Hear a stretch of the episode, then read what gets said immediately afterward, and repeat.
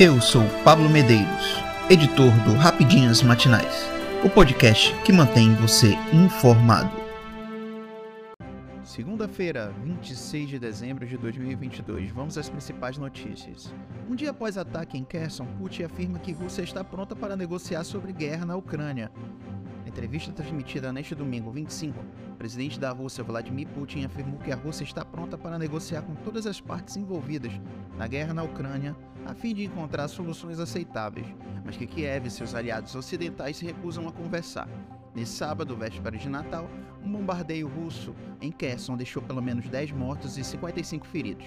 Segundo divulgado pelo presidente ucraniano Volodymyr Zelensky, o Kremlin reforça que vai lutar para que todos os seus objetivos sejam alcançados, enquanto a Ucrânia busca recuperar as regiões que os russos afirmam ter incorporado ao seu território. Mikhailo Podolak, assessor de Zelensky, respondeu à fala de Putin dizendo que ele precisa voltar à realidade, que a Rússia atacou sozinha a Ucrânia e está matando cidadãos. Não há outros países motivos geopolítica, reforçou. Podolyak ainda afirmou que o Kremlin não quer negociações, mas evita também responsabilidade. Durante a entrevista, Putin também disse que o Ocidente quer dividir a Rússia histórica, termo usado para argumentar que ucranianos e russos são só um povo, discurso que justifica a ofensiva à Ucrânia e afeta a soberania do país independente. Estamos agindo na direção correta. Estamos protegendo nossos interesses nacionais, os interesses de nossos cidadãos, de nosso povo, declarou o líder russo.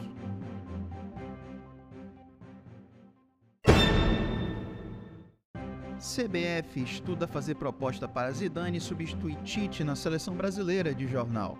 A Confederação Brasileira de Futebol cogita fazer uma proposta para Zinedine Zidane assumir a seleção brasileira, informou o jornal L'Equipe na manhã deste domingo 25.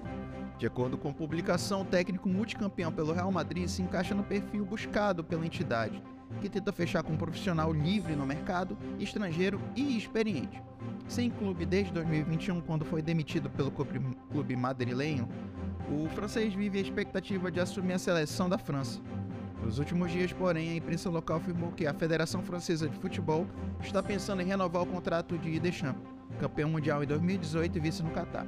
Assim, Zidane considera a vaga deixada por Tite como um belo plano B. Segundo a matéria do L'Equipe, Ainda que tenha sido o carrasco do Brasil nas Copas de 98 e 2006, Zidane seria recebido de braços abertos pelo CBF. Aposentado dos gramados desde 2006, francês tornou-se técnico profissional uma década depois, justamente no Real Madrid, onde brilhou como jogador. Em duas passagens pelo time madrilenho, o treinador ganhou três vezes a Liga dos Campeões, duas vezes o, campe... o Mundial de Clubes, duas o Espanhol além de outros campeonatos, como o Bi da Supercopa da Europa e Supercopa da Espanha.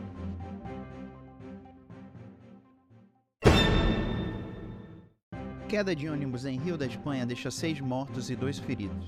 Seis pessoas morreram e duas ficaram feridas após o ônibus despencar de uma ponte e cair num rio no município de Cerdedo Cotobade, localizado na Galícia, na Espanha, informaram as autoridades locais. O acidente ocorreu ontem, pouco antes das 21h30, no total, oito pessoas estavam no automóvel que viajava entre as cidades de Lugo e Vigo. Entre as vítimas do acidente, duas foram resgatadas com vida: um motorista de 60 anos e uma mulher. Os outros seis passageiros foram encontrados mortos. Segundo equipes de resgate que postaram no Twitter uma imagem do ônibus. As duas primeiras vítimas fatais foram encontradas próximas aos destroços do veículo, poucas horas após o acidente. Os corpos das outras quatro pessoas foram recuperados no rio Lerês, onde ocorreu a tragédia segundo a Defesa Civil. Até então, o número de desaparecidos era incerto, pois o motorista tinha dúvidas sobre quantos estariam no ônibus no momento do acidente. As equipes de resgate confirmam que todas as pessoas desaparecidas foram resgatadas, disse o Serviço de Emergência da Galícia no Twitter, especificando que as buscas seriam concluídas. Segundo a Defesa Civil, cinco espanhóis da Galícia estão entre os mortos, incluindo uma mãe e seu filho. A sexta vítima fatal, uma mulher de nacionalidade peruana que cuidava de um idoso em Cerdedo Cotobade. Entre os passageiros do ônibus estavam pessoas que visitavam parentes detidos na prisão de Monterrosso, localizada no centro da Galícia na véspera de Natal, informou o jornal regional La Voz da Galícia. Um motorista deu sinal de alarme após verificar que a barreira de segurança da ponte estava destruída.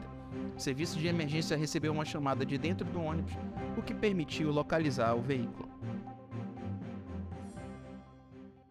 Eu sou Pablo Medeiros e este foi o Rapidinhas Matinais, o podcast que deixa você informado. Até mais.